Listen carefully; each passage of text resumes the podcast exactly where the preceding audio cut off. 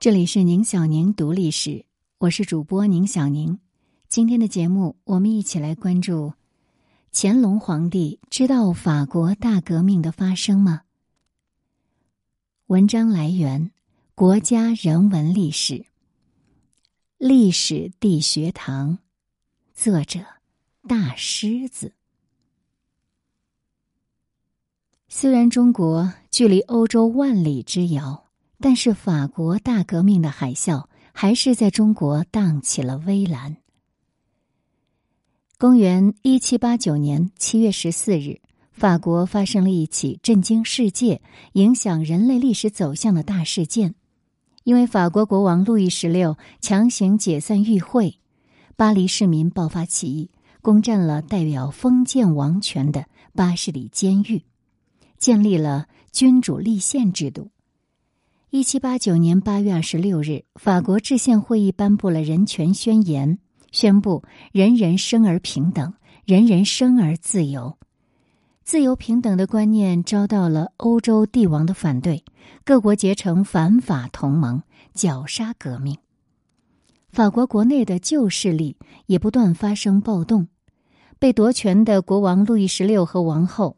就暗中勾结反法联军，被发现了。代表中下层利益的雅各宾派就发起反君主运动。一七九三年一月和十月，国王和王后先后被送上了断头台，波旁王朝就此覆灭。此后的法国风云激荡，历经了吉伦特派专政、雅各宾派专政督政府时期。最后，拿破仑上台，大革命确立了三权分立的思想制度。那此时正好是中国的清朝乾隆年间。虽然中国距离欧洲万里之遥，清朝又给人以闭关锁国的印象，但是革命的海啸还是在中国荡起了微澜。一七五七年，乾隆皇帝下令关闭沿海各个口岸。只留下广州作为对外交流的窗口，清政府在广州设立行商，负责对外贸易，称为广州十三行。广州地区一时商旅云集，洋行密布。花旗国、美国、红毛国指的是英国，双英国是奥地利，单英国是普鲁士，黄旗国指的是丹麦。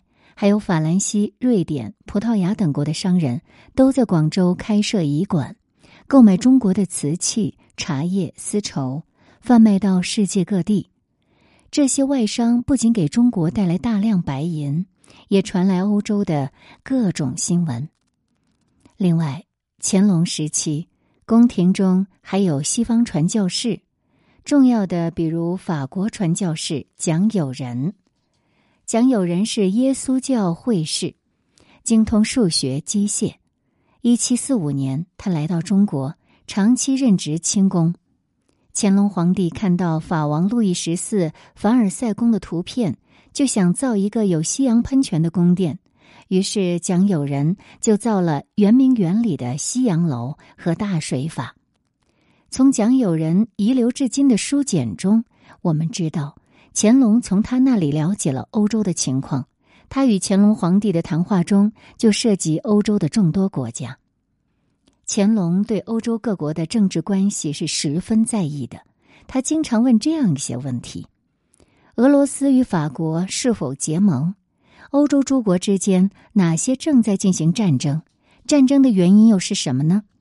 欧洲各国与土耳其之间又是什么关系？为什么有的国家是女主治国？英法西葡是如何控制海外殖民地的？荷兰的共和制是怎么回事呢？康熙年间，中国同法国之间其实就有较为密切的官方往来了。法国太阳王路易十四和康熙皇帝曾互派使团互赠国礼。路易十四称自己建立了巴黎、北京轴心。大概是受到祖父的影响吧，乾隆对法国也是情有独钟的。公职宫廷的法国传教士钱德明说：“乾隆皇帝重视法国，并将法国远远置于其他欧洲国家之上。用来装饰皇帝房间的机器、工具、珠宝或其他珍贵的东西，要么是法国的军械，要么是出自某些法国工匠之手。一七六五年，法国国王路易十五派遣两位特使高类斯、杨德旺出访中国，觐见了乾隆皇帝。这两个特使都是在法国居住数十年以上的华裔。法国王室以此表示愿意同中国进一步加深官方往来。后来，乾隆皇帝也打算派遣使团访问法国，由钱德明担任特使。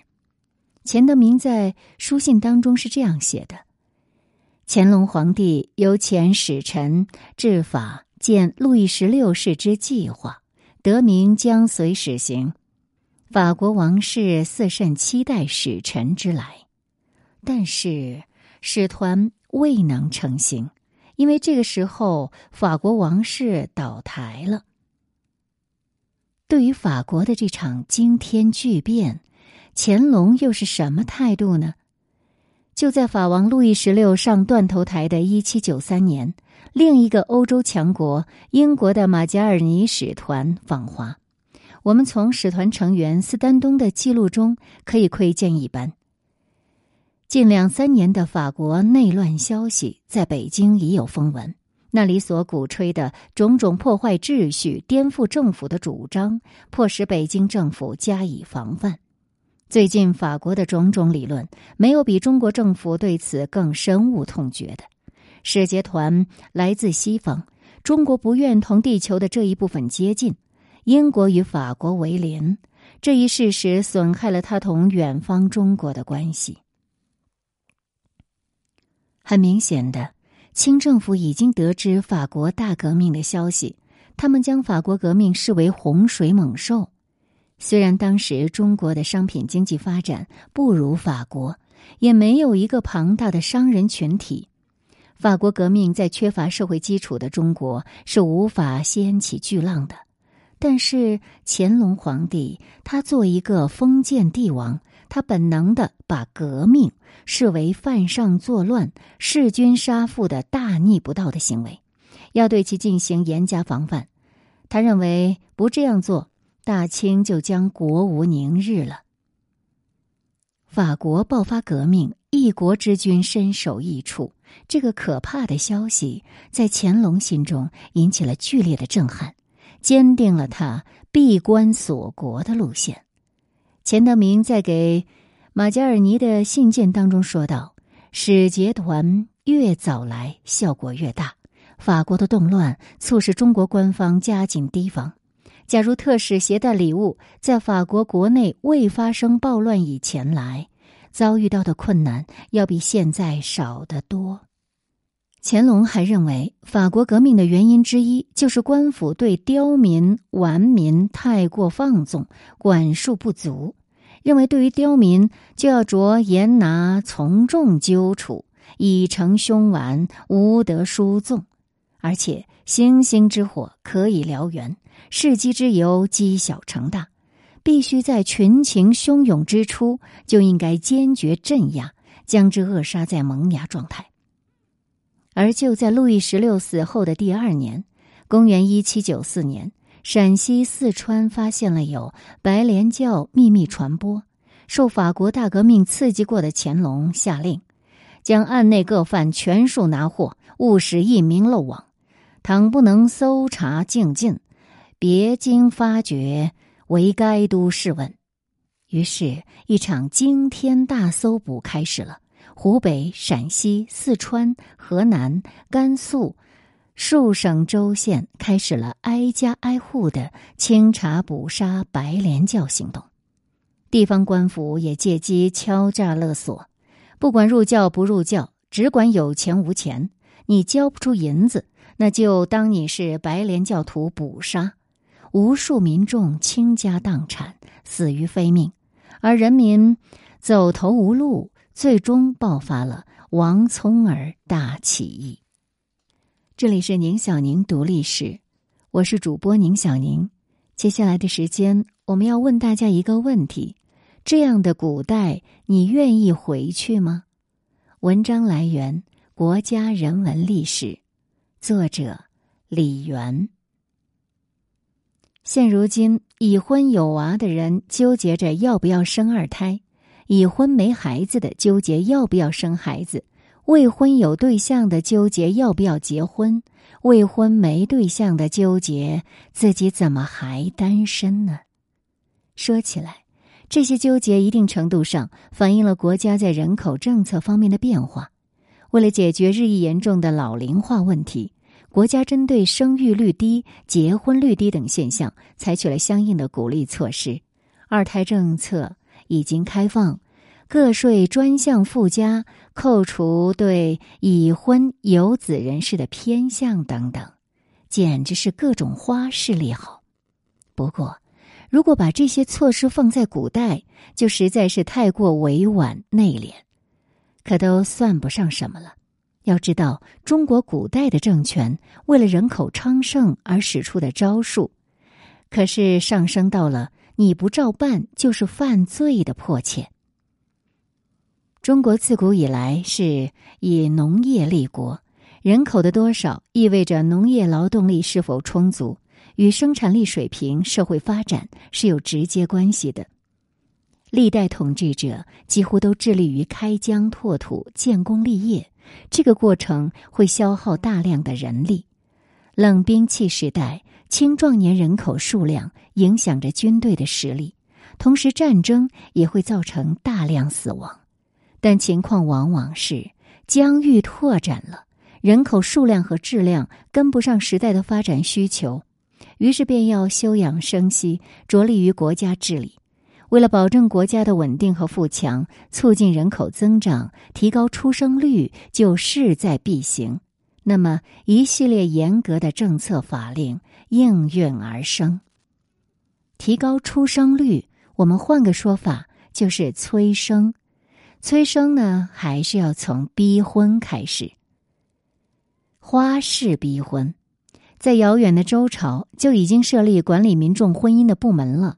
被称为媒氏，相亲、结婚、再婚、婚姻纠纷等都归媒氏管。《周礼·地官》记载，媒氏这个媒呢是做媒的媒，媒氏要记录每一个出生后，以起名孩子的出生年月和名字，不论男女，而后令男三十而娶，女二十而嫁。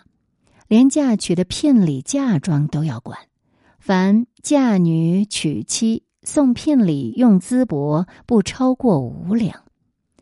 除了造册规范之外，媒氏还要负责将结婚率的提升落到实处。在仲春之月，也就是农历二月份，没事会牵头组织相亲会，适龄男女都得参加，必须在这个时候抓紧时机解决人生大事。而且在此期间，奔者不进，意思是私奔也没关系，只要你们看对眼了，合适了，结吧。要是无故该嫁娶的而不嫁娶，这就是违反法令了，那就只有受罚这条路可走。所以说，古代催婚比现在要狠多了，你不结婚就算违令。而且过了婚龄还未婚的男女们会被思而会之，那大概的意思就是官方牵线搭桥，给你机会相亲，你不相好，那你就服从安排好了。配来配去呢，总是能凑成几对的。这样一来，这些男男女女为了逃避被安排，不管怎样都得在婚龄前解决结婚问题。这个政府的目的自然也就达到了。在催婚逼婚方面，周朝的这个令就像是媒人撮合未婚男女，可能还有些挣扎的空间；而到了唐太宗贞观元年发布的令，有司劝勉庶人婚聘及时诏，这就让人有点无从选择了。表面上，他不会再强制要求你必须要按时间结婚。但是男女婚配在一定程度上竟然作为了官员的考核标准。《唐大诏令集》卷一百一十，这里面有记载：男年二十，女年十五以上，及其丧达至之后，双居福忌已除，并须身以媒垢，命其好合。刺史、县令以下官人，若能使婚姻及时，官管数少，户口增多，以进考第。如其劝导乖方失于配偶，准户减少，以接殿师。那意思是说呢，男子年满二十，女子年满十五，还有男子丧妻满三年，女子丧夫满三年的，都得向官府申请配婚。刺史、县令以下官员，如果能够让男女婚配及时，减少鳏寡孤独的现象，户口也增加。那么考评就是优秀，若不能，那就是考评为劣等。鼓励官夫寡妇再娶再嫁，特别是寡妇再嫁。其实呢，这算是太宗的创举。唐朝这条催婚令，这还只是在劝的阶段，没说什么强行分配。那早些时候的晋武帝司马炎，那是真的把强行分配给铭文写了出来的。我们来看到。《晋书·武帝纪》有记载：冬十月辛巳，至女年十七，父母不嫁者，使长吏配之。以上的法令说的是太史九年（二七三年）冬天十月十七日，在寒冷的冬日里发布的一则法令。这个法令呢，就把无数的含义带入了无数女子的心里。十七岁就成了当时女子还有她父母心中的坎了。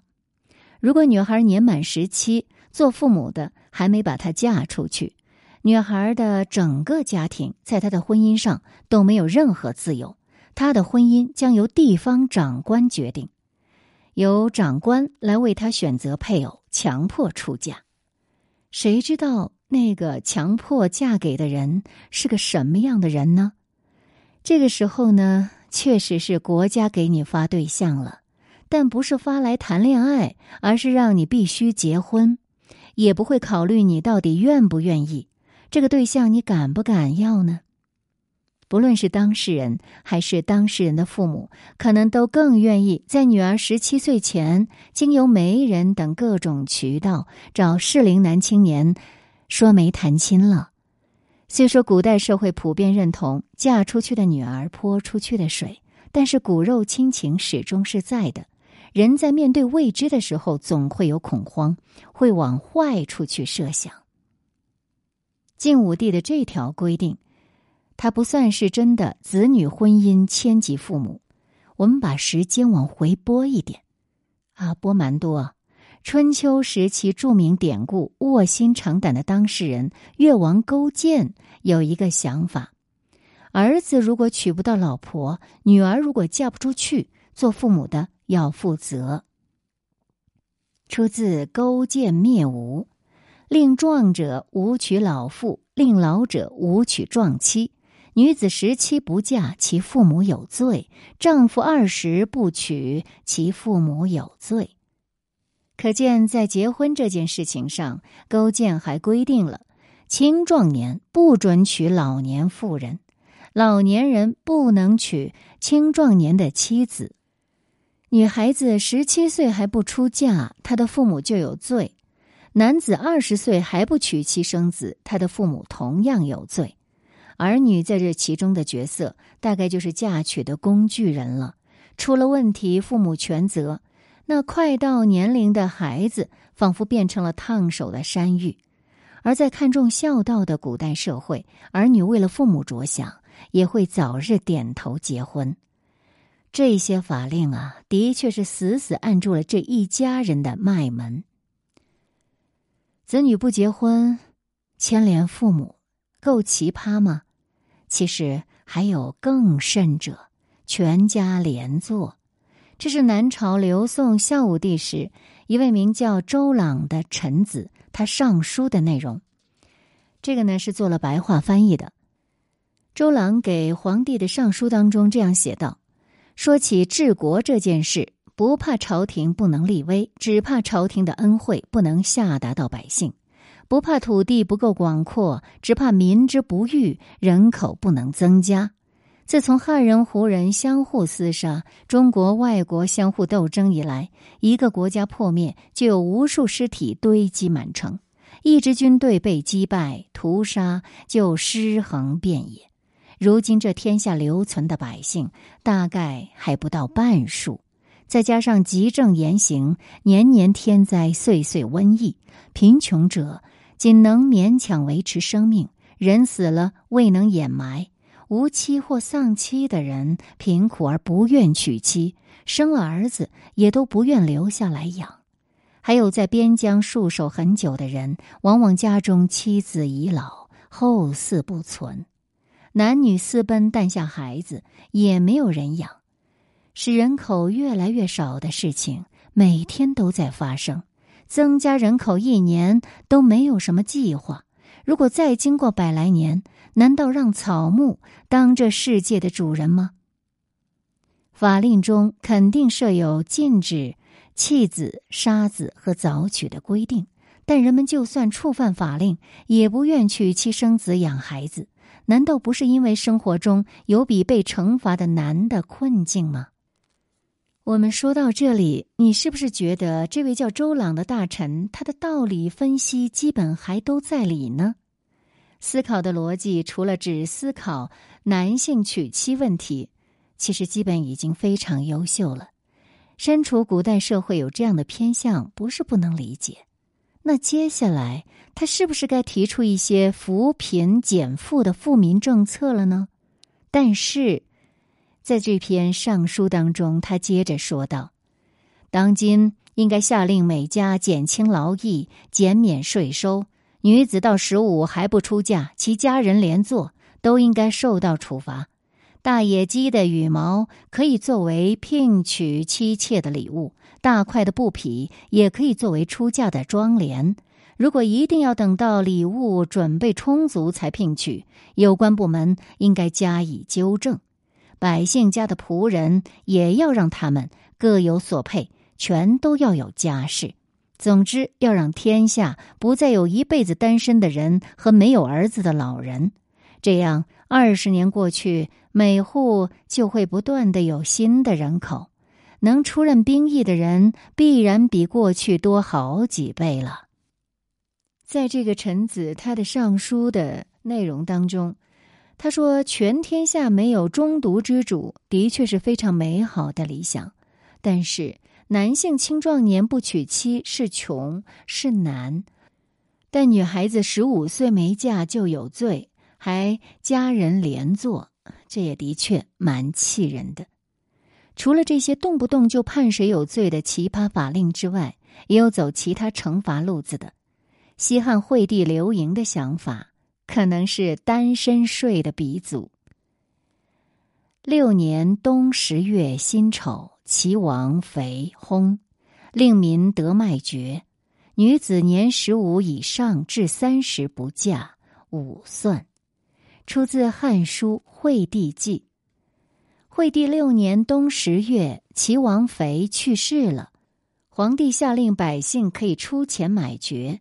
十五岁到三十岁的未婚女性需缴纳五倍的算赋，不结婚就罚款，一年一年的五倍算赋，我们就要怀疑了。当时可能很多女性都是因为家里交不起罚款，然后被嫁出去的。其实呢，在古代，催婚逼婚只是途径，要提高人口的出生率，这才是最终的目的。古代除了督促人们结婚，还给提供生育和抚育的补助，这大概是打一棒子给个甜枣，奖惩结合，软硬皆施。这孩子啊，总会有人愿意生嘛。越王勾践就是一个典型。比起超龄未婚、累及父母的规定，他花了更多的心思在生育养育上，比如。快要分娩的人要及时报告，公家呢会派医生守护，接生照顾一条龙。从分娩就要努力降低死亡率。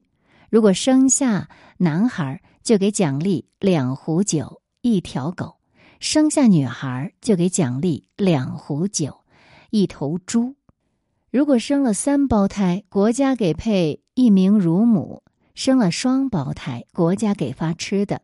如果嫡长子去世了，减免三年的赋税；如果庶子死了，减免三个月的赋税。不管生男生女，都有奖励，多生优生更是奖励丰厚。可以说，国家为了提高这生育率，真的是操碎了心。《西汉会要》卷四十七记载，汉高帝刘邦规定，民产子，父物是二岁，就是老百姓如果生儿子了，那就可以免去两年的赋税和兵役。这两年的赋税和兵役可是巨大的诱惑了。统治者呢，从奖励孕妇入手，通过减轻赋税、优待孕妇，倡导百姓生养孩子。东汉章帝的时候颁布了胎养令，规定妇女怀孕者赐胎养谷三斛，免去其丈夫一年的算赋，以资奖励。家里有孕妇的男性呢，一年都不用交赋税。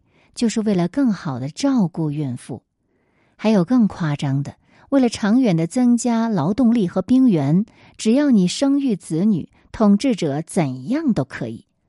曹魏文帝的时候，王朗上书提到：“胎养必全，则孕者无自伤之哀；心生必富，则孩者无不育之累。”就是说，在孕妇养胎的时候，要照顾的全面点，她就不会有自我感叹的哀伤。产子后一定要让孕妇好好恢复，那孩子呢就没有不能养育的烦累了。到了宋朝，还有更加实在的人口政策。宋朝胎养助产令，禁贫民不举子，有不能育者，给钱养之。你没有看错，宋朝这个法令表示，贫民你养不起孩子没关系，国家出钱养，全面解决百姓生育的后顾之忧。当然，这些逼婚啊、催生的措施有没有成效呢？毋庸置疑，答案是肯定的。如果这么全面、这么周到的措施都没有成效，那可能真的是要草木。当世界的主人了吧？相关资料显示，汉朝建国后的几十年间，人口增长到六千万。这个数据在当时比起汉朝建立初期增长了四倍之多。而后经过一代又一代人口的积累，到宋朝时期，我国人口过亿。此后呢，在这个基础上，明清的人口基本上只增不减。从古到今。无论哪一个朝代，面对死亡率高、出生率低、老龄化严重等问题，人口增长都是现实需求，只是解决手段有缓有急。我们了解了古代的逼婚催生的手段，再想想如今国家含蓄的拐着弯的催婚，你会觉得这都不是事儿。毕竟单身的你还能撑住。还能纠结为什么还没对象呢？要问你愿不愿意穿越回去领个配偶呢？可能很多人都会想：“哎，算了，现在挺好的。”